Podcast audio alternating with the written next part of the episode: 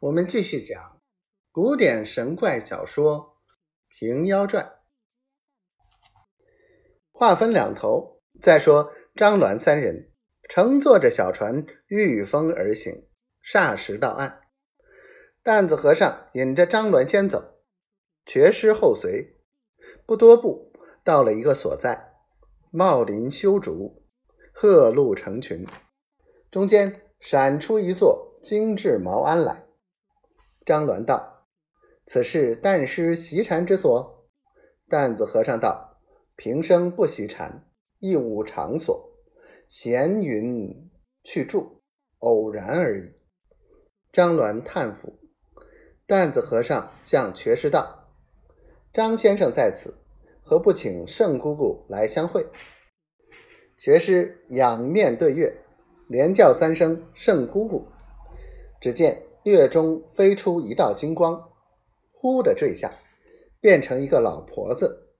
那婆子生得苍形古貌，雪发蓬眉，头戴星冠，身着鹤氅，真个有飘然绝尘之相。张鸾已知是圣姑姑，便上前道明几首。圣姑姑口称先生，慌忙打礼。两下各述相慕之意。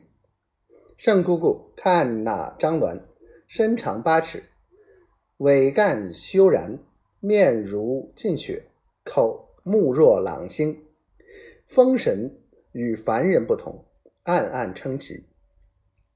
当夜月白如昼，四人都进安坐定。上边圣姑姑居首，张鸾居次，瘸子旁坐。担子和尚在下相陪。圣姑姑问道：“小女妹儿何处与先生相会？”张鸾便把一十三年前书景园中风吹妹儿下来，直至胡员外投胎养育，背细述了一遍。圣姑姑称谢道：“若非先生始终用情，吾女永绝人身矣。”又对。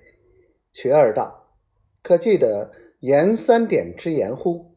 真神医也。”张鸾道：“莫非益州言半仙吗？”